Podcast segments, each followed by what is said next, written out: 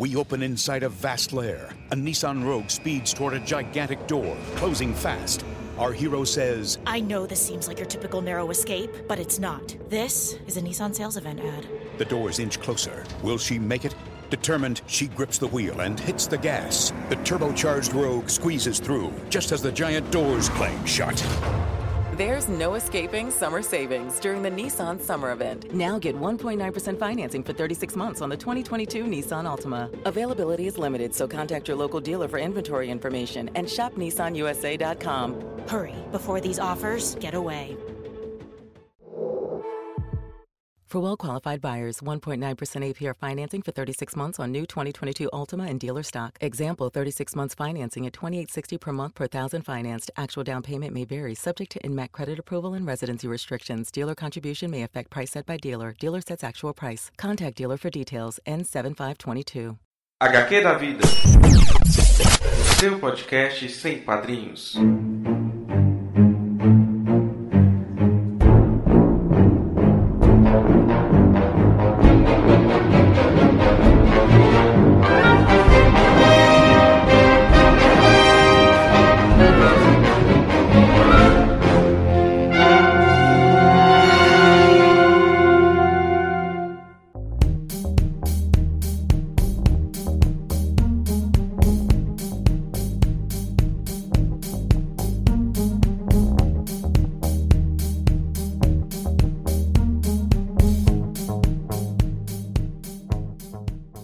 Olá pessoal, aqui é Dan Carreiro e vocês estão no HQpedia 13. E hoje, para a gente conversar sobre o HQpedia, né, a gente trouxe a Aline. Olá pessoal! E também trouxemos uma pessoa que, se você é da Podosfera e não foi lá para a bolha chamada YouTube, você talvez não conheça, mas você vai conhecer agora. Estamos com Débora Baldin. Oi, pessoal, obrigada pelo convite. Obrigado eu, obrigado por estar né, gravando a esta hora. ah, são os melhores horários, gente, esse horário, porque é o horário que a gente não tem, não tem nada para fazer, eu só tô dormindo, aí dá pra acordar. Débora, muito obrigado por ter aceitado né, participar deste programa. E assim, para quem não te conhece, quem é você na fila do pão e quais as loucuras que você anda fazendo por aí? Ah, tá. Eu sou web ativista há muitos anos. Eu comecei muito cedo no YouTube, num outro canal, que era o canal das Bi, um canal de ativismo LGBT. E eu fiquei muitos anos lá e saí de lá, tem coisa de uns dois anos, e montei o meu canal solo. E agora, nas últimas eleições, pensando nisso, inclusive, nas últimas eleições, participei bastante ativamente da mobilização do vira-voto, né? Da discussão. Na verdade, a gente estaria fazendo isso por uma cabra, mas fizemos isso pelo Haddad contra o Bolsonaro no segundo turno e vou continuar mobilizando agora, agora daqui para frente na internet e nas ruas. Então, pessoal, quem já está ouvindo aí já vai saber do que se trata este programa hoje, né? A gente, em parceria com Olhares, tem a campanha, né, 16 dias de ativismo na web, que é lá é, encampado, né, pela Aline Hack. E aí eu pensei, né, vi a Débora Baldin, acompanhei ela no Instagram, acompanhei ela no YouTube, acompanhei a loucura que foi as eleições e falei assim, por que não falar sobre isso, né? Pensar nas estratégias daqui para frente, o que que a gente vai fazer e quais ideias que a gente tem que tentar implementar aqui daqui para frente neste governo, né, que tem um verniz democrático, mas apenas o verniz, né? Enfim, Débora, é, só para as pessoas é, entenderem, se localizarem, né? Você estava no canal das Bi Uhum. E, uh, e você se entende como bi ou como lésbica, né? Só pra então, galera se é. entender. Mas então, era o canal, o canal das bi é, era bi de abelha, não era bi de bissexual. era, era, uma, era, eram representantes da comunidade toda também, era um grupo colaborativo que. Come... Gente, eu comecei super nova lá. Quando eu comecei o canal das bi, eu tinha aqui, uns 19 anos, 19, 20 aninhos, assim. Isso lá no, no começo mesmo, quando o YouTube tava, tipo, começando a tomar forma e tal. Nesse meio tempo, muito, nossa, muito tempo passou, né? E meu entendimento acerca de mim mesma mudou. E esses anos todos eu fui militante bissexual, e aí mais recentemente me entendi através da lesbiandade tem estado nesse lugar. Mas é o que eu tava conversando com vocês há, há pouco. Quando come, a gente começou no canal das bi, o Brasil era outro, né? Outro Brasil e tal. E quando as coisas começaram a se acentuar, principalmente a partir de 2016, eu comecei a querer ampliar, assim, o escopo até porque eu era, sempre fui militante de movimento social, movimento de mulheres, quando eu, eu, eu vim para o canal das BI, fui fazer essa discussão de diversidade e tal, mas eu, eu continuei militando próxima dos movimentos de mulheres e movimento todos, né? De todas, eu levanto a bandeira que tiver aí para levantar, mesmo dentro do campo da progressista de esquerda. Direitos humanos, luta por moradia, enfim. E aí eu comecei a sentir necessidade de trazer essas pautas, porque a gente sabe que a partir de 2016 a gente começou a ter quebras no tecido democrático que hoje está, assim, segurando e respirando por os aparelhos mesmo. Mas foi mais esse trajeto. Eu fui caminhando junto com, acho que as demandas da, da população mesmo. Mas comecei militando mais nessa discutindo e comecei minha vida na internet através dessa discussão da, da diversidade lá no canal das Bi. É, é, engraçado, né? Você falando que começou novinha, eu tô aqui curioso o seguinte, né?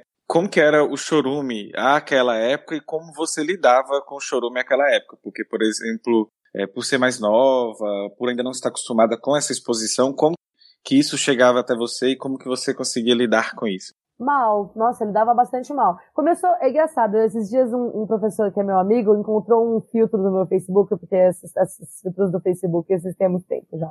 E o meu primeiro filtro de fora Bolsonaro é de quatro anos atrás. E eles, nesse tempo, derrubaram meu perfil muitas vezes. Foram é, essas coisas que eles estão fazendo agora, de pegar uma foto sua, fazer essas montagens toscas, igual fizeram com a Manuela Dávila, tal, não sei o quê e rodar em grupos e perfis deles tal, isso eles já faziam nessa época. E minhas fotos rodaram muito. Meu perfil rodou muito, minhas redes caíram várias vezes.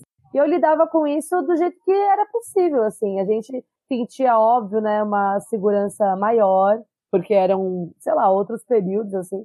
Não, não é uma segurança muito maior, não, mas a gente achava que né, a coisa não iria para frente, já tentava combater dessas formas de fazer boletim de ocorrência, enfim, tentar mapear, mas foi muito difícil, principalmente mais nova, né? Porque você se sente ameaçada mesmo, porque eles estão ameaçando mesmo.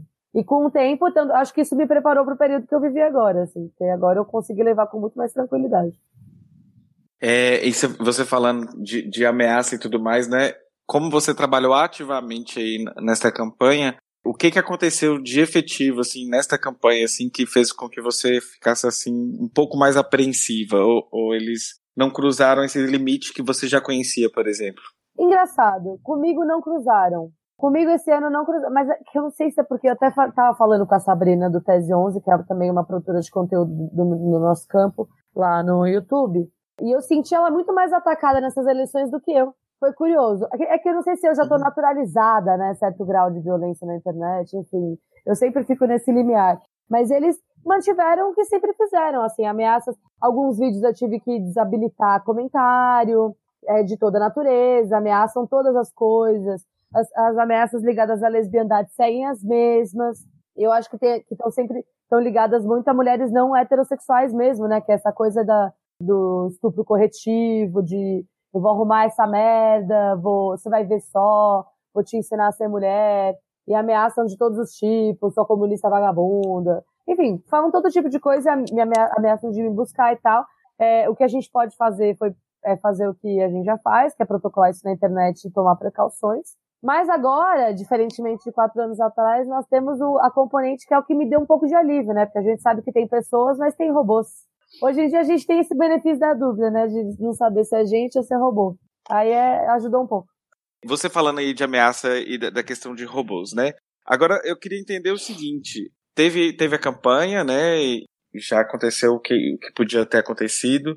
É, quais foram, né? Assim, quais são as estratégias que você acha que quem faz ativismo na web deve, por exemplo, tentar de trabalhar agora? Muito se fala de, de militância de base, de voltar à base, de fazer com que a esquerda saiba dialogar com todos os setores da sociedade, né? E existe essa crítica. Como você, como produtora de conteúdo, acha que você deve fazer ter uma voz, né, direcionada para que essa voz chegue aonde ela não chegava antigamente, por exemplo? Ah, eu acho que a tarefa do comunicador, principalmente o comunicador de web, é comunicar. E comunicar não é mais uma etapa, senão a maior etapa no processo de produção do seu conteúdo que é como trazer ele mais do que o que você vai trazer. O que eu fiz esses anos todos e que eu, eu me aprimorei para fazer agora nos últimos tempos, acho que é a tarefa de todo mundo que está na internet, mais do que só os web ativistas, acho que isso vale para todo mundo. A gente é, tem que restabelecer a capacidade de comunicar. É pensar como falar, como a gente transmite as ideias, se preocupar com isso se, se preocupar em simplificar a linguagem, simplificar é, a teoria, sim, não é deixar de trazer a teoria, simplificar a teoria, porque a teoria tem que chegar para as pessoas e tem que. Porque é instrumento, né, para as pessoas entenderem as coisas, mais do que passar a ideia para elas, ensinar elas a como entender as ideias quando as outras coisas surgirem. Existe também, para além de uma dimensão também do conhecimento, uma dimensão muito grande do, da, do emocional. E acho que os web ativistas também têm que aprender a lidar com isso. É como estabelecer emocionalmente o vínculo com o seu espectador para que ele consiga se sentir aberto e confiar em você para receber o conteúdo. Isso é algo que eu consegui aprender com esses anos também, que eu, eu sinto um certo grau de sucesso. Mas acho que são, é mais ou menos um pouco isso. A gente, a gente perdeu muito. A esquerda mais tradicional, né, que são as grandes instituições, na verdade, elas, eu acho que é, perderam a capacidade de dialogar. E o diálogo ele, tem, ele pressupõe a troca mesmo, né? Acho que é aí que está a questão, pressupõe a escuta ativa, pressupõe ouvir as demandas das pessoas, entender onde é que está pegando, entender quem é que está ocupando os espaços na cabeça dela, quais discursos estão fazendo isso, de onde vêm essas instituições e tal. Isso só acontece por meio do diálogo. Acho que a gente perdeu a capacidade de conversar. A internet, ela oferece essa possibilidade, mas ela, ela precisa ser pensada criticamente, tanto quanto o conteúdo que vai se passar. É como passar isso da maneira mais simples, mais clara possível no caso, você falando, né, a esquerda, né, e as instituições como um todo precisam aprender a dialogar. Eu fico pensando assim, o YouTube, a gente estava conversando em off aqui, né, que o YouTube comparado com a podosfera, a gente fica até brincando que a podosfera ainda é um lugar, uma bolha quentinha em relação ao YouTube, né. Hoje eu vejo, né, que tem é, criadores já com produto, é, é um produto, né, com produtos mais direcionados para questões de, de esquerda mesmo, e só que eu, eu fico pensando assim, não sei se eu, eu tô tirando essa estatística totalmente da cabeça, né? Uhum. Mas a ideia que me passa no YouTube é que enquanto existe, existem esses criadores, existem mais uns 10 com muito mais chorume, com muito mais conteúdo pesado, e que ainda precisa ocupar esse espaço. A, a, a ideia que eu tinha era que a gente não tinha que estar naquele lugar, na verdade, eu já penso o contrário. A gente tem que ocupar aquele lugar com conteúdo para as pessoas terem acesso a este conteúdo. Uhum. Eu não uhum. sei como você tem essa percepção do YouTube ou se essa percepção minha é uma percepção um pouquinho enviesada, né? É, eu não conheço a podosfera em pormenores, mas em relação à, à, comunidade do YouTube, acho que ela, ela virou uma plataforma muito ligada ao capital, né? Então, eu acho que essa presença dos comunicadores livres, comunicadores de esquerda, comunicadores progressistas, ela é ela é regulada também pela presença do capital na plataforma, né? Então, tipo, os criadores que crescem são os que vão continuamente tendo espaço para crescer e tal. Tem menos espaço cada vez mais para alcance orgânico, ou seja, para o crescimento natural. Ele acontece, né? Eu sou um exemplo disso, a Sabrina é outro, mas é, com muito custo, com muito trabalho e, com, e tentando entender a lógica e driblar a lógica do capital na plataforma. Acho que tem muito a ver com isso. Eu gostaria de, de perguntar para a Débora como é que ela, ela vê esse crescimento? Como isso vai acontecendo dentro do YouTube? São os compartilhamentos? É a busca, né, pelo assunto? Como é que isso vai crescendo dentro do YouTube, assim? Como foi para ela, como foi para Sabrina, assim? Você sabe me responder isso, Dé? Então, eu acho que no meu caso é uma coisa da Sabrina é outra. Por quê? Porque os algoritmos mudaram no decorrer desses anos todos. Uhum. Eu comecei com um algoritmo, hoje eu vivo em outro. É, uhum. Quando eu cresci, o espaço para alcance orgânico ainda era outro. Hoje eu acho que tem a ver com as buscas muito e tem a ver com o alcance em outras plataformas, se você tem capacidade de trazer esse alcance de fora para dentro. Porque senão não vai, né? O lance do algoritmo é eu procuro alguma coisa aqui, né? Sei lá, que esteja ligada a um tema progressista, e daí Isso. ele me sugere alguma coisa. Isso collabs, talvez né? seria o seu, talvez seria o seu vídeo. Isso. E se collabs, ou seja, trabalhar com outros uhum. criadores também é algo que sim, ajuda. Sim, sim, legal. É isso. Ah, você falando de colaborações, queria morar então em São Paulo para poder fazer vários crossovers no, uhum. no YouTube. é. Por... é, os youtubers estão em peso aqui em São Paulo, né? Pois é, eu morando no interior fica difícil de, de, de crescer e de, de dar um, um boom. Mas enfim, né? Eu acho que eu tô tentando, inclusive, né, fazer conteúdo lá pro YouTube. A gente, aqui no podcast, a gente tinha uma meta 2 do Padrim, que quando a gente alcançasse essa meta, a gente iria produzir um novo conteúdo. E aí a gente começou com, com esse novo conteúdo sem atingir a meta 2 por causa das eleições. Então, a gente, eu tô tentando trazer assim numa linguagem fácil, mas explicando coisas assim um pouquinho mais difíceis, assim, por exemplo, como é a formação de ideologia de direita, quais são os ingredientes. Não, mas isso você... não é difícil. É engano achar que o povo não entende isso. É a linguagem que diz. A Sabrina é. tá aí fazendo um canal sobre marxismo e ela consegue explicar. Muito bem, por sinal, né? É a, Sab a Sabrina eu conheci foi pela Podosfera, na verdade, né? Porque ela uhum. esteve praticamente em todos os podcasts de esquerda, né? Anticast, Revolution, uhum. o Vira, Teologia. Uhum. E... Foi ela que me trouxe para conhecer essa, esse campo que eu não conhecia nada. Ah, e você vai. É, assim, eu acho a Podosfera, eu tenho um caso de amor com a Podosfera. E agora eu estou no campo do YouTube. Inclusive, assim, né? Na primeira semana que a gente abriu o canal no YouTube, quem, quem divulgou a gente foi a Sabrina, né? E eu vi que, não sei, parece que a divulgação da Sabrina pra gente no canal foi o canal. É tanto que a gente tá com uma semana e pouco de canal e, e já começaram a subir os números de inscritos. Que legal. Espe esperemos que vingue. E, Não, e mas que... eles crescem, mas é ter trabalho, é, é com um pouco mais de constância mesmo, assim. É igual na podosfera, tem que ter continuidade, periodicidade. É isso. A pessoa tem que saber é que você vai. Você vai ter que lançar. A pessoa sabe que você vai lançar um outro, um outro programa na outra semana, então já está é, interessado em saber o que, que você vai desenvolver ali de raciocínio. E não tem, eu não sei, eu sinto que hoje em dia essa coisa de você explodir é muito mais difícil. Assim, você tem picos de crescimento, mas explodir como se explodia antes, tem muito a ver com o que viraliza também, né? Uhum. Há de se pensar o que viraliza. O que viraliza hoje? Pois é, o ódio viraliza, né? Conteúdo de ah, esquerda. Ah, idiota, conteúdo besta, idiota. Mas é, eu acho que é natural que não viralize. É difícil. Que...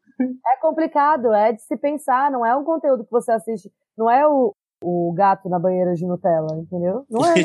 é porque não, porque não é uma coisa que te deixa feliz e, e rir né? Muito pelo contrário, eu agora que estou consumindo mais, né, do Obriga História, da Débora, da Sabrina, do Dan, é aquilo pra gente é tudo um exercício de pensamento, de uhum. reflexão, que provavelmente vai nos levar a mais leitura, né? Então, uhum. é, a gente não tá ali para passar, porque assim, o YouTube, o que, que é o YouTube para as pessoas? Passar tempo e dar risada, né? eu acho que é um então, acho que... mesmo, viu? Eu vou falar. Eu também. Eu, é, uma, um dos, é um erro grave, sim. É, tem que ter entretenimento, tem que ter.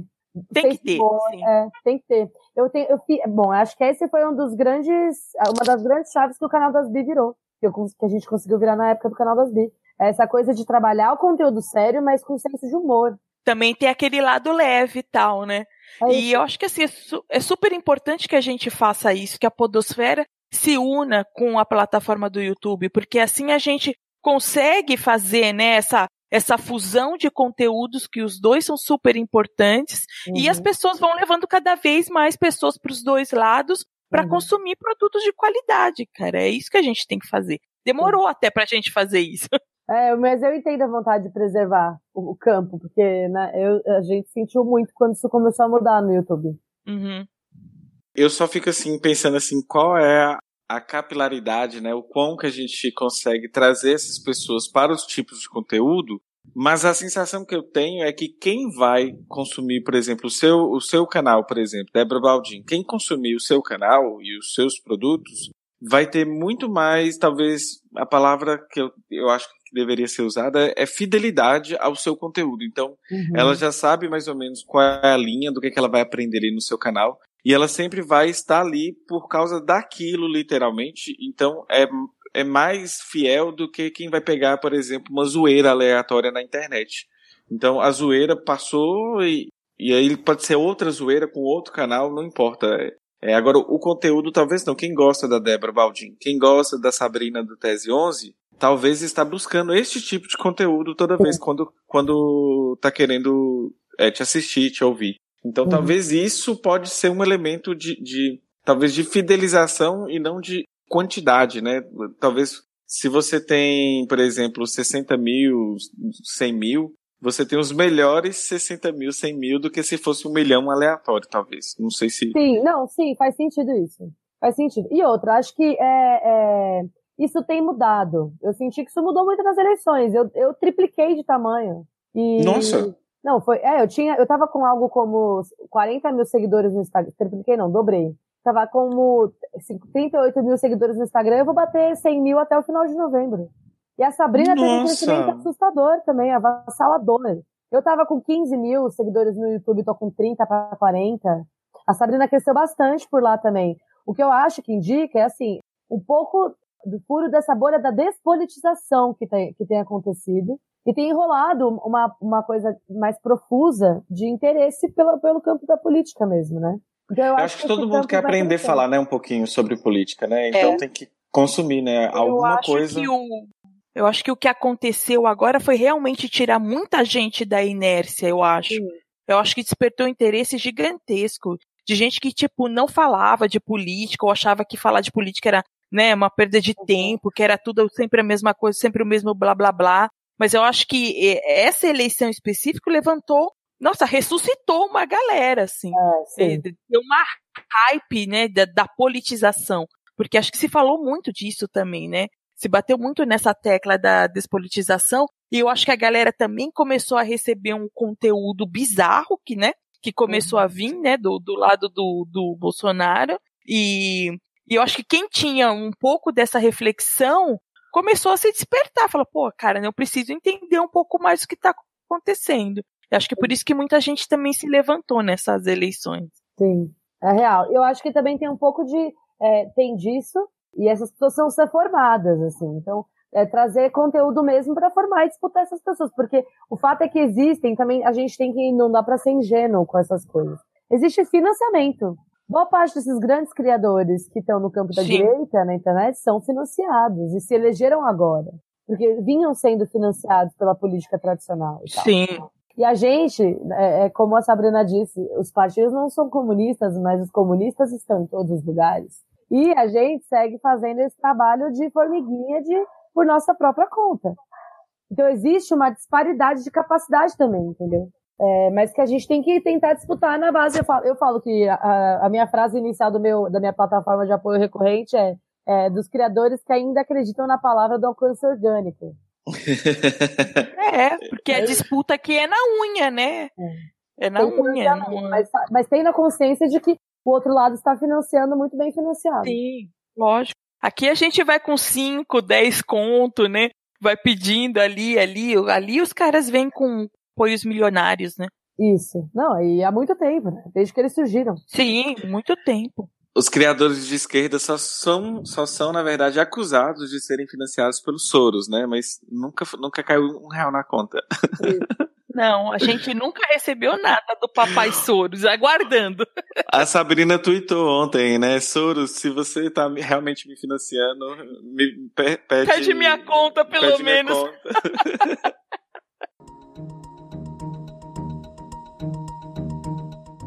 que eu mais queria ver com você é o seguinte também, a sensação de que eu tô tendo é de que existe um público e ele está flutuando nesta mesma bolha entre, por exemplo, pega aquela hashtag criadores pela democracia, né? Então, uhum. quem tá com a Débora, tá com a Sabrina, está com outros. Você sente que, que é possível existir essa bolha flutuante e que ela não é muito grande quando a gente pensa nessa outra bolha lá do outro lado, essa outra bolha de direita? Em termos formais, sim, né? Porque essa hashtag, essa articulação que foi criada, foi uma articulação mesmo, tá? Material, né? Criada para as eleições. Mas eu vi muita coisa orgânica, vi muita coisa espontânea surgindo no meio dos criadores, mais na linha da defesa da democracia mesmo. Eu vi muita gente, vi vídeos é, mais objetivos, vi vídeos mais subliminares. Vi, o Whindersson Nunes, por exemplo, tem um vídeo super subliminar que ele lançou na semana antes da eleição, que eu fiquei assim, ó. Tipo, como é. Eu fiquei assim que você vê com o YouTube, eu já fiz a parada da cara, né? Mas. É, Descreve, amiga. É, lembrar que não estão vendo. É, mas ele fez um vídeo discutindo, contando uma história da vida dele, que fala sobre o, o pai dele que tinha so, sofrido perseguição é, política na cidade dele, o quanto isso tinha sido difícil na vida dele. E meio que fazendo a defesa do, das instituições democráticas e tal. E na semana anterior, por exemplo, a namorada dele tinha saído de um avião, se recusou a voar com Jair Bolsonaro num avião e tal. É, teve outros criadores que eu vi também, vi o PC, vi o Cauê Moura, eles não estavam nessa articulação mais formal, mas eu vi uma linha da defesa da democracia um pouco mais ampla acontecer. E eu acho que isso tende a se solidificar, sim. A Óbvio gente viu Felipe Neto, é cara. É a gente viveu. a gente viveu para concordar com o Felipe é Neto. Isso? Então, eu vi essas, as pessoas fazendo essa discussão de que é uma bolha. Óbvio que formalmente é, mas nós já éramos uma bolha menor. Porque, por uhum. exemplo, se você olhar, o Spartacus é um cara que já falava de política. A Nathalie Nero era uma menina que já falava de política. A Sabrina, eu. É, o Murilo já falava de política. Esses outros criadores já falavam de política, de certa forma. A gente sempre teve no campo progressista. Uhum. Cada um com sua pauta, às vezes divergindo em, em, alguns pontos, talvez, ou então por ser pautas identitárias também, né? Sim, a gente sempre teve meio que ali, exatamente. Tanto é que eram criadores com quem eu já tinha contato. É, agora, eu acho que existiu um alcance orgânico, sim, diferente, uma coisa mais por conta da, da linha da, da defesa da democracia mesmo, da defesa das liberdades civis e políticas Felipe Neto, é isso, né? Então, é, eu senti uma movimentação nesse sentido. Mas a mobilização dos articuladores, ela ainda é menor no, de, é de um ponto de vista de alcance, mas não acho pequena. E eu acho uhum. que disputa, no mínimo, as narrativas em termos de credibilidade, porque eu sinto que é um público que dá muita credibilidade para os criadores e tal, e que divulga muito também. É isso, tem essa similaridade aí com a galera da Podosfera. Cara, eu fui, eu, a gente teve esse boom na base do compartilhamento, agora, nesse período. Olha que legal, foi literalmente um crescimento. Na base do orgânico, do, compartilhamento. Assim, é que eu e a Sabrina, a gente falou, tipo, eu e ela, por, vai ser até engraçado registrar isso em algum momento, mas coisa de um mês e meio antes das eleições, não é antes do primeiro turno, do segundo turno, antes das eleições, eu e a Sabrina, a gente já tinha começado o nosso contato e tal, já, eu, eu conheci ela há, menos tempo, porque a Sabrina, ela, ela surgiu no meu limbo entre o canal das Bi e o meu projeto pessoal. Uhum. Ela surgiu nesse período. Então eu não conhecia ela da, da, do, meu, do meu convívio com os criadores ainda. E aí eu, eu comecei a conversar com ela e tal, e aí a gente começou a se aproximar, e surgiu a ideia minha dela de. A gente propôs e chegou a propor para alguns criadores uma campanha nessa linha. Isso, tipo, dois meses, um mês e meio antes das eleições. A gente chegou a escrever um manual de apoio, propondo isso, uma coisa de tipo, criadores contra o Bolsonaro, eu não vou de Bolsonaro, e por quê? E já propondo essa linha da comunicação não violenta, da abertura do diálogo e tal. Era essa a proposta do negócio algum tempo antes. Mas as pessoas, é, não sei o que dizer, mas as pessoas não sentiram a urgência do tema. Uhum. E aí é, eu virei pra Sabrina e falei, então vamos fazer nós, vai. Porque a nossa ideia de fazer isso também era uma coisa de proteção, né? Sim, sim. Eu lembro que vocês fizeram um vídeo em São Paulo, foi na sua casa que a Sabrina foi. esteve em São Paulo. Eu, foi, a gente eu assisti. com esse vídeo, porque a gente olhou uma pra outra e falou, bom, ninguém vai fazer, galerinha? Então tá bom, então a gente vai fazer, eu e ela. Eu assisti esse vídeo, eu lembro. Na verdade, essa união suas que me, fiz, me fez começar a assistir YouTube. Voltar a assistir é. YouTube. É, então, e... mas a gente fez uma articulação mesmo do tipo, olha, é eu e ela, e, e era todo dia se abrir o meu Instagram. E na verdade a gente ainda tá um pouco assim. Eu virei pra Sabrina, virou minha dupla, né? Virou meu É, só duplinha. É, é duplinha. Mas é tipo, eu, é bem isso, eu vou divulgar ela, ela vai me divulgar. E, essa, e era uma questão interessante, porque ela era maior no, no YouTube do que eu, que eu tinha acabado de criar um canal. E eu era maior no Instagram do que ela, porque eu já vinha do meu acúmulo do canal das Bi. Então, tipo, uhum. a gente uhum. foi nessa troca de público mesmo, de um lado pro outro e tal. E foi, deu muito bom para mim e pra ela. Tanto é que a gente ficou conhecida como uma, uma dupla mesmo entre as pessoas, né? Todo mundo tava fazendo a divulgação de mim, tava fazendo a divulgação dela. Olha, Débora, eu não tenho drag mother, sabe? Mas se você quiser ser minha eh, youtuber mother, eu, eu aceito, viu? gente, olha, as é. drags têm drags mothers, né? É. E, e, eu não tenho, eu tô aí. Ah, eu posso dar, super. ah, inclusive, assim, né? O pequeno alcance. A gente começou o canal tem uma semana. Aí a Sabrina divulgou a gente no Instagram. Aí eu, eu quando eu vi a, a barrinha do meu Instagram, eu falei, meu Deus, será que vazaram nudes? Porque tem muita gente me. É, né, gente? Vazaram, oh, meu Deus. É, mas aí foi um pouco isso. A gente, tipo, é, as pessoas também, eu acho que é uma coisa que eu tenho tranquilidade, eu acho que a Sabrina tem a mesma. Boa parte da nossa tranquilidade vem desse lugar, né? Ah, o estudo da história é uma benção, é uma coisa.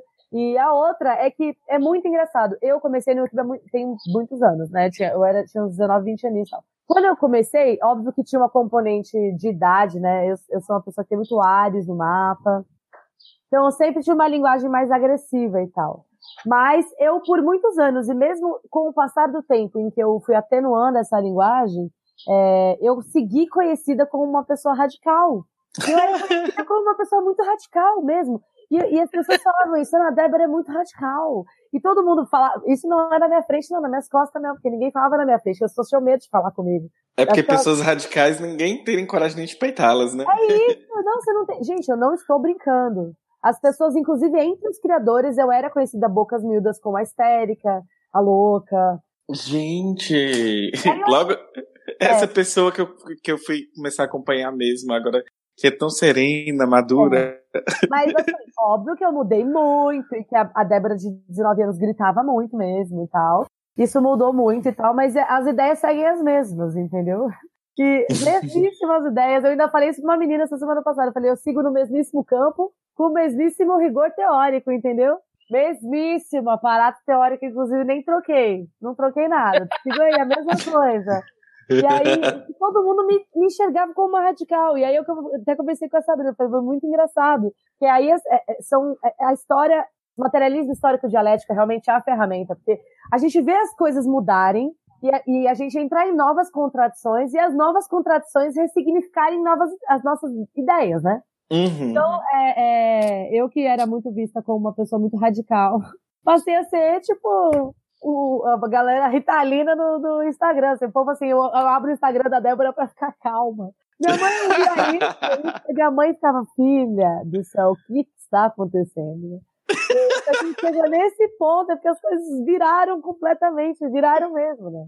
Mas teve vídeo seu e da Sabrina que, que durante o período eleitoral eles me acalmaram. Meu, meu marido estava às vezes ansioso, falou assim, olha, vai assistir esse vídeo aqui que essas duas aqui estão ótimas para te dar um ar de serenidade durante as eleições. É. E agora você contando isso, eu tô. É fazendo... engraçado, porque eu tinha uma fama que me precedia muito. Era uma coisa que as pessoas nem tinham medo de falar comigo, assim. Tudo bem que eu tenho uma, um jeito de falar meio agressivo e tal, que é o que eu falei do Ares no mapa mesmo. Atenuei muito ele com o passar dos anos e tal, mas é que é, tinha uma componente do meu jeito de falar, mas tinha uma componente das ideias. e, as pessoas, e as minhas ideias de, de, um, de um período histórico para outro voltaram a ficar acalentadoras, mas isso é, né? É, é esse, essa é a discussão. Oi, tem uma coisa que eu também queria te perguntar, é sobre a saúde mental, né? Porque muito se fala sobre saúde mental, a rede é tóxica, né? Como um todo, o YouTube também não deixa de ser tóxico. Eu vi aquele vídeo seu sobre dicas para manter a saúde mental, eu achei bacana aquele vídeo. Mas você, enquanto criadora, pelo que eu entendi, você já passou por problemas, transtornos mentais, eu não sei quais se foram dos leves ao mais severos, né? Mas isso, essa toxicidade, você acha que tem parte dela, tem essa, essa dessa rede externa aí que te ataca dioturnamente e isso, de certa forma, influenciou também na sua saúde mental? Então, ela já influenciou. Acho que não influencia mais tanto, porque eu já tô calejada. Eu até tenho falado muito isso pra Sabrina. Eu tentei fazer esse trabalho por ela nesse período, porque ela ainda se sente muito afetada. Uhum. É, eu passei, assim, eu não tenho nenhum diagnóstico, enfim. É, eu tive um período de que eu comecei a desenvolver transtorno de ansiedade, mas foi um pouco antes de eu sair da internet. Então isso faz uns dois anos, mais ou menos, uns dois, três anos e tal. Faz algum tempo já. Engraçado, eu me sinto, eu sinto que eu me antecipei para esse período. Não sei, de certa forma a vida me preparou para viver isso. Então, agora, quando as coisas realmente estavam no limite para todo mundo, eu estava pronta para lidar com isso. Mas não é um pronta é, que é uma coisa automática que aconteceu. Foi uma coisa que eu fui progressivamente construindo e foi essa ideia que eu tentei passar para as pessoas nesse período. Saúde mental não é milagre, saúde mental não é uma coisa que acontece, você vai construir em uma semana. É um acúmulo mesmo de coisas que você vai, coisas, plural, que você vai ter que fazer para conseguir se manter sã. E existe, e é óbvio, e acho que isso também é foi uma das coisas que eu tentei trazer nesse período, um limite material para isso, né? Uhum. Então, assim, primeiro que foi, eu, eu, eu, comecei, a partir desse momento que eu comecei a desenvolver esse transtorno há uns anos atrás, eu comecei a me cuidar, tipo, comecei a fazer terapia, não, não passei por medicação porque não foi necessário, mas comecei a cuidar com, de outras formas, né, com outras terapias diferentes alternativas, é, acupuntura, reiki, esporte, eu pratico muito esporte hoje. Enfim, comecei a tratar isso de várias formas e manter isso. De modo que quando eu cheguei, cheguei nesta conjuntura, eu tinha um aparato pronto disso, para lidar com isso. Eu sinto que as pessoas se pegaram desprevenidas porque não construíram esse aparato. A internet muito falava de saúde mental, mas era uma coisa assim do se ame, se ame, Mas se ame como, né, porra? Amar é importante, porra. E assim, é, quando o que a gente tem que fazer é, construir, é como fazer isso, você tá entendendo? Como fazer isso a despeito do capitalismo, esse é o ponto central. O capitalismo produz essas enfermidades, produz essas doenças. É para além da, das questões de saúde mental que a internet produziu, as pessoas estão passando é, por, um, por, por boa parte dessas questões de saúde mentais é, ligadas à conjuntura econômica, as pessoas estão desempregadas, as pessoas estão com, com condições trabalhistas de merda, as pessoas não estão conseguindo se manter, não estão conseguindo fazer planos para o futuro. Então, eu acho uhum. que o ponto que eu tinha com a saúde mental é tentar explicar isso. Primeiro que assim, o que você consegue fazer por si mesmo vai dar um trabalho do caralho, comece a fazer desde já e continue fazendo. E do ponto de vista do capitalismo, o que você pode fazer é entender e lutar contra. É isso. Agora, existe uma componente, você não controla esse campo todo inteiro. E eu me senti, tipo, pronta para chegar nisso por causa disso, porque eu consegui construir para com muito trabalho, assim, tipo, para mim ainda envolvia boa parte da minha religiosidade.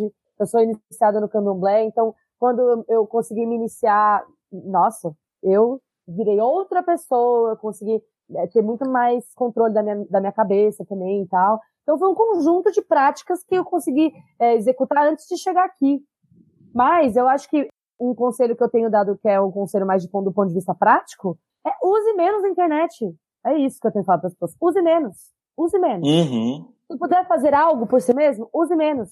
Controle a quantidade de acesso que você tem. Eu, depois do, das eleições, eu fui parar no consultório novamente. Eu senti que eu tava num ciclo. Quanto mais ansioso eu ficava, mais eu ia pra internet, mais havia merda, mais ansioso eu ficava, mais eu tava no looping, louco. É. E o engraçado com o meu público é que foi isso, porque a galera eh, me perguntava as coisas. Eu, tanto é que assim, no meio das eleições, eu fiz um guia prático.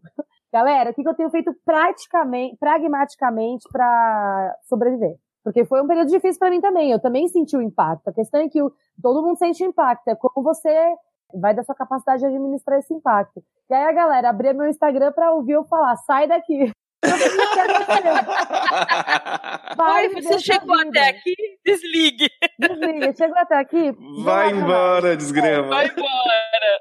Porque isso ajuda um pouco mesmo. Eu acho que existe, tem que existir um limite, mas isso vem mais. É, tem um pessoal que faz um conteúdo muito mara, porque eu também é, gosto de circular em várias esferas de produção de conteúdo. E essas minas são umas minas que eu conheci várias coincidências, na verdade. Uma delas eu conheci porque eu namorei uma amiga dela alguns anos atrás. E aí, coincidências do destino, ela acabou crescendo muito no segmento dela, eu também, a gente sempre se encontra aí nos rolês de criadores. Que é a Dani da Contente. Não sei se vocês conhecem, contente.você. É uma, é uma articulação de produção de conteúdo para Instagram de impacto social positivo. Meu, muito legal o conteúdo delas.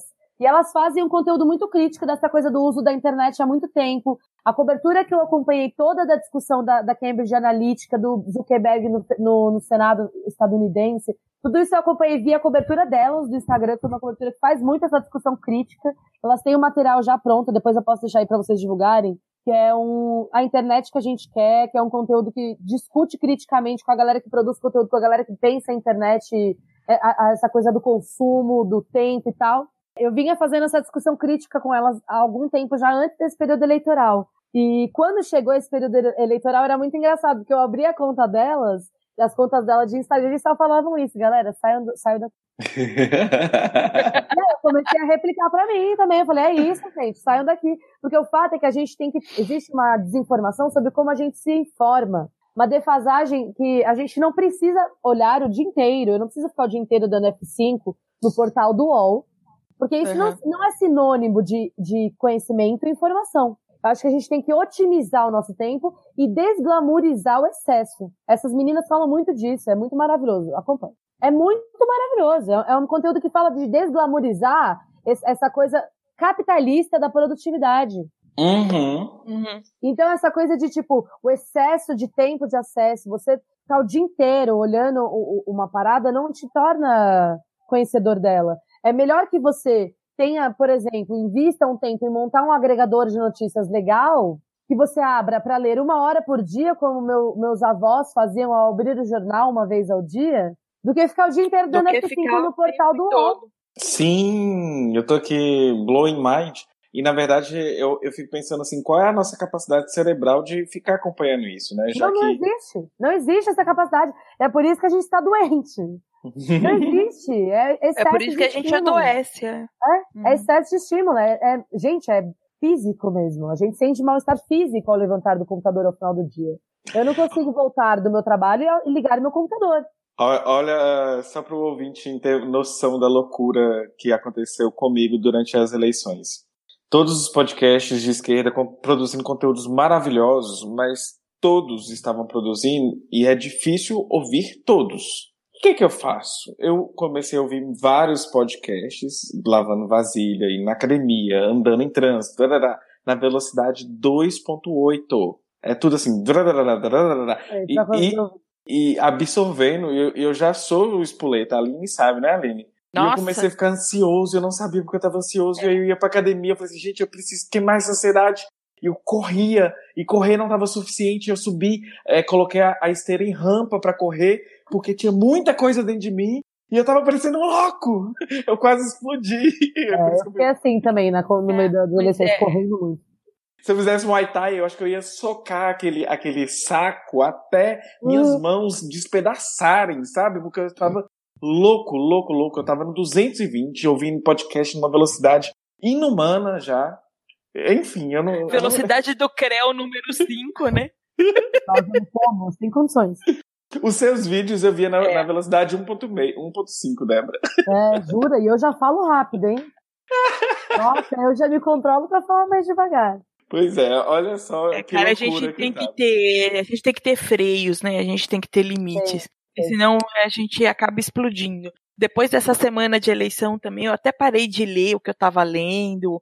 Parei também até um pouco de ouvir um pouco de podcast e tal. Fui ouvindo mais música, tá? Sabe? Pra soltar mesmo, cara. Uhum. Porque senão a gente fica nessa ânsia, a gente enlouquece. A gente já tá fragilizado, né? Por tudo que a gente passou durante as eleições por essa pancada que a gente levou, por essa insegurança do nosso amanhã. Então, cara, a gente tem que tomar cuidado, porque é isso. O mundo do capital, ele tá aí para consumir a nossa alma, cara. Uhum. Nossa alma, nossa, a gente já produz mais, a gente já ganha menos, a gente já tem as nossas condições de deslocamento do trabalho, isso e aquilo. Ou seja, a gente já vive num mundo que nos diminui, nos oprime e já nos deixa mais depressivo do que nunca antes, né? uhum. né? Eu acho que isso é, uma, é o lance da evolução da sociedade. Então, acho que a gente tem que tomar cuidado também. Acho que a gente tem que usar tudo, né? A gente tem um aparato enorme, mas a gente pode consumir, a gente pode crescer, a gente pode uhum. aprender, mas tudo dentro da sua caixinha, porque senão amanhã a gente não tá aí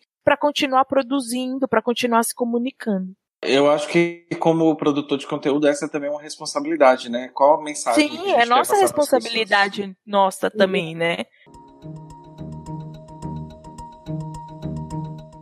Ai, Débora, enfim, foi uma delícia conversar com você. Foi, eu adorei. A sensação foi de estar no canal, só que no ao vivo, sem edição.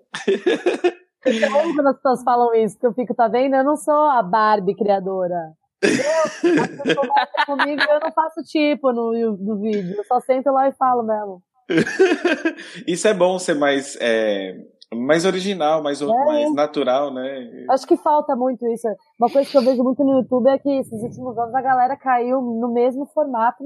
E a coisa que era legal, que eu gostava da plataforma no começo, que a gente tinha total liberdade para pensar formato, para pensar, mano, você podia falar qualquer coisa, eu me sentia tão livre com essa possibilidade é, a galera abdicou disso, né? Então todo mundo senta, faz o mesmo formato, fala do mesmo jeito, das mesmas coisas, e tá tudo bem, assim. Eu acho um tédio, sabe? Eu quero gravar vídeo pra semana que vem no meu canal sobre astrologia, com previsões astrais do Brasil, do próximo período.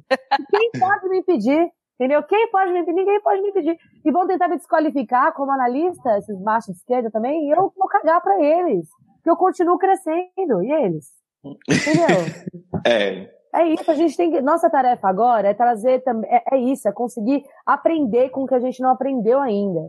A comunicar para mais gente, a trabalhar com entretenimento, que a gente tem dificuldade. São todas tarefas para o próximo período. Olhar com calma para essa questão, com criticidade, para o quanto de internet a gente usa. E qual discussão a gente tem feito com os nossos, nossos espectadores sobre isso. São, são tarefinhas a serem cumpridas inclusive da saúde mental, né? A gente Com falou sobre saúde mental e, e sobre dicas. Dá para fazer recorte também da saúde mental, de buscar terapias que têm serviços com preços variados, né? Quem estiver ouvindo a gente, eu acho que é interessante também Popular, pontuar né? isso. É, tem de preços populares até preços mais módicos. Clínicas né? universitárias também.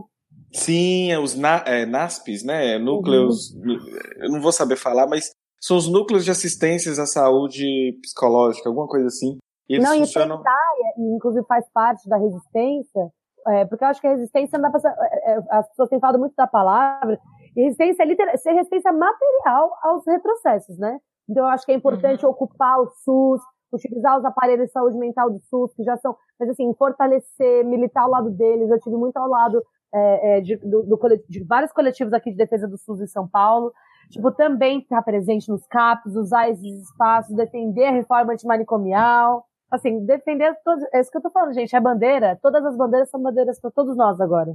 Porque os ataques viram de todos os lados. Eu estou na área de saúde, minha, minhas pesquisas são da área de saúde e o SUS é uma lindeza. Tem suas falhas, mas o SUS é tão maravilhoso que vocês é não isso. sabem o que, que a gente vai perder. Porque dá, chega a dar medo, sabe? É, é, então as pessoas têm que abrirem os olhos. Enfim, Débora, quem quiser te seguir lá no Instagram é baldim.débora? Isso. Baldim.débora, o canal chama Débora Baldim. Foi um prazer conversar com você. Nossa, que delícia, que revigorante começar essa manhã com esse Desse jeito, né?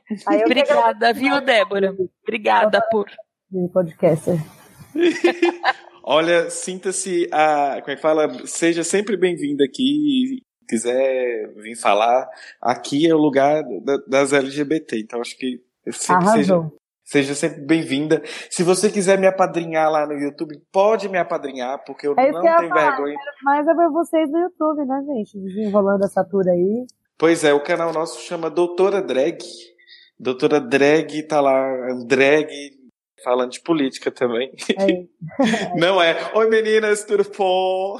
É, Mas enfim, eu ainda tô um pouquinho assim. Eu acho que eu tô ajustando o tom ainda da, da coisa, mas acho que a gente pega ainda. Porque a questão do áudio a gente grava deitado, comendo, é, mutando. É outro nível. E Dá trabalho, né? Dá trabalho, meu filho. Né? Ah, e montar de drag, né? Porque eu adoro montar de drag, mas aí, por exemplo, chega quinta-feira, que é o dia de gravar, eu falo, nossa, eu tenho que montar, assim. Aí montar demora. Eu tô achando que eu vou fazer um formato assim hoje. Chega, não vou mais montar. Vocês, bom dia, boa tarde, boa noite. Hoje vocês vão ter isso. Arrasou.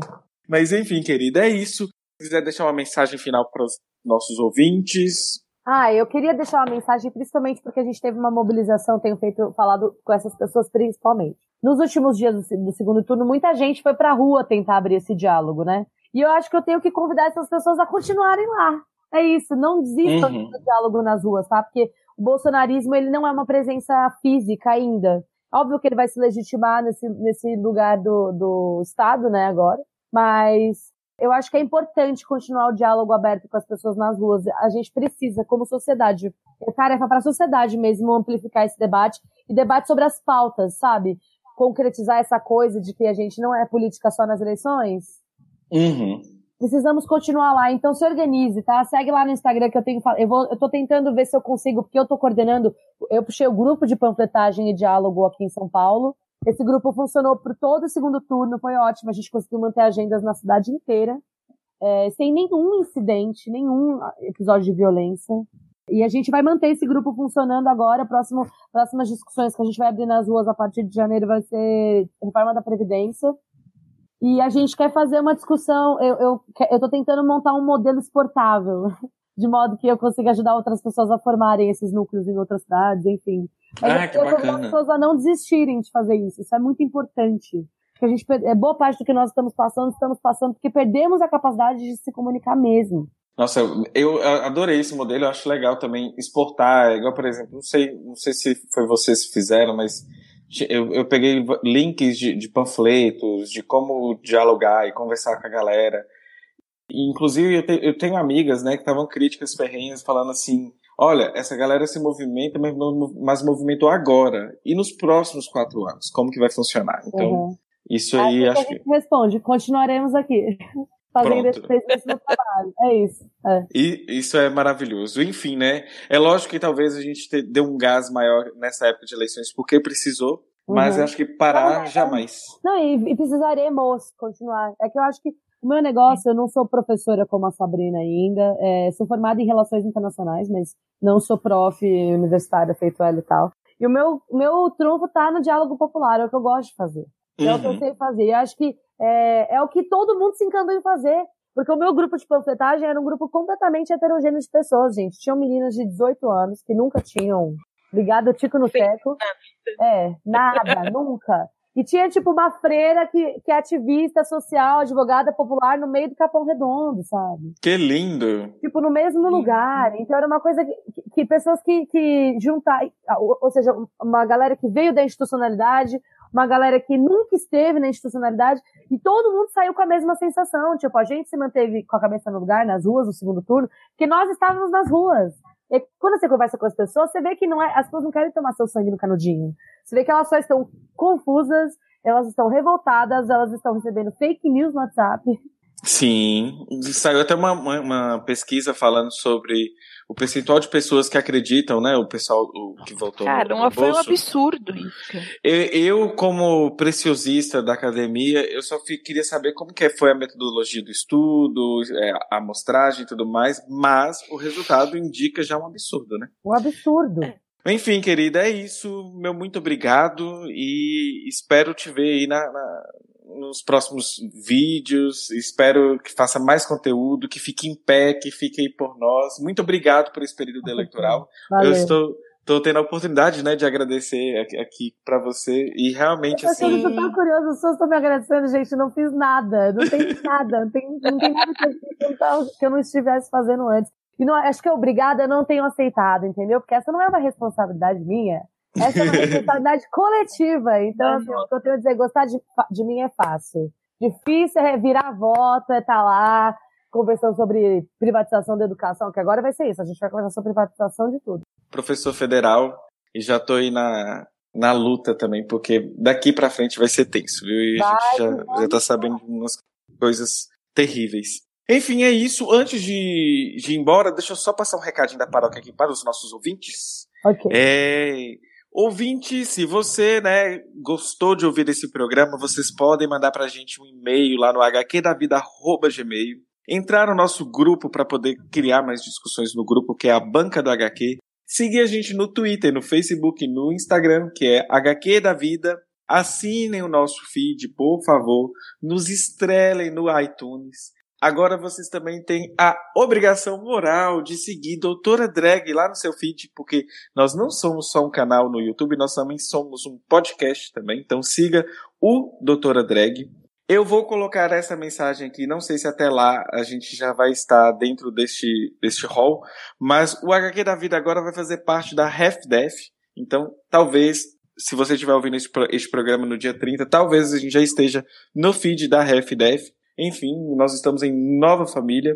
Se você quiser, assine o padrinho né, do HQ da Vida, que é padrim.com.br barra HQ da Vida. E qual é o apoia-se da Débora? Apoia-se é, ponto .se barra Débora Baldini. Pronto, então já, se quiser, é um litrão para cada, a gente é. vai amar. Gente, por favor, viu? Ó, força, coragem determinação, vamos precisar. Eu adoro associar o padrinho com litrão, porque aí você pega ali, às vezes nem um litrão dá, porque depende da região, cinco reais não, não paga nem um litrão. Então, meio litrão você já resolve a nossa vida, beleza? E assine nosso canal no YouTube, que é Doutora Drag, ok? E se você quiser me ver também falando sobre algumas coisas específicas, eu estou lá no Instagram, que é Dimitra Vulcana, e no Twitter é Dimitra Vulcana. E a Aline é a Aline Korog, Aline? Aline Korog no Instagram e no Twitter também. E Débora foi para o Twitter, agora que eu tô lembrando, gente. É, no Twitter é... eu tô assim, tô tentando aprender, né? Não sou uma profissional do Twitter. A tiazona do Zap é a tiazona do Twitter. É. Eu sou meio tiazona do Twitter mesmo. Né? É, é baldim.débora no Twitter Não, também? é Débora Baldim e underline. Gente, meu nome, é só procurar meu nome que vocês me encontram. É que eu não criei outros nomes, porque como eu já vim de outro projeto, tal, ia ser nome demais. Uhum. Pra Débora Baldinho em qualquer lugar que vocês me encontram. É igual minha crise de identidade, né? Eu tô aqui Dan Carreiro gravando, aí depois eu termino e viro Dimitra Vulcana. É. Ah, Nossa, é isso aí. Enfim, olha, ao final de cada programa a gente dá aquele tchau podcastal. Então, em 3, 2, 1. Tchau, tchau! Tchau! tchau.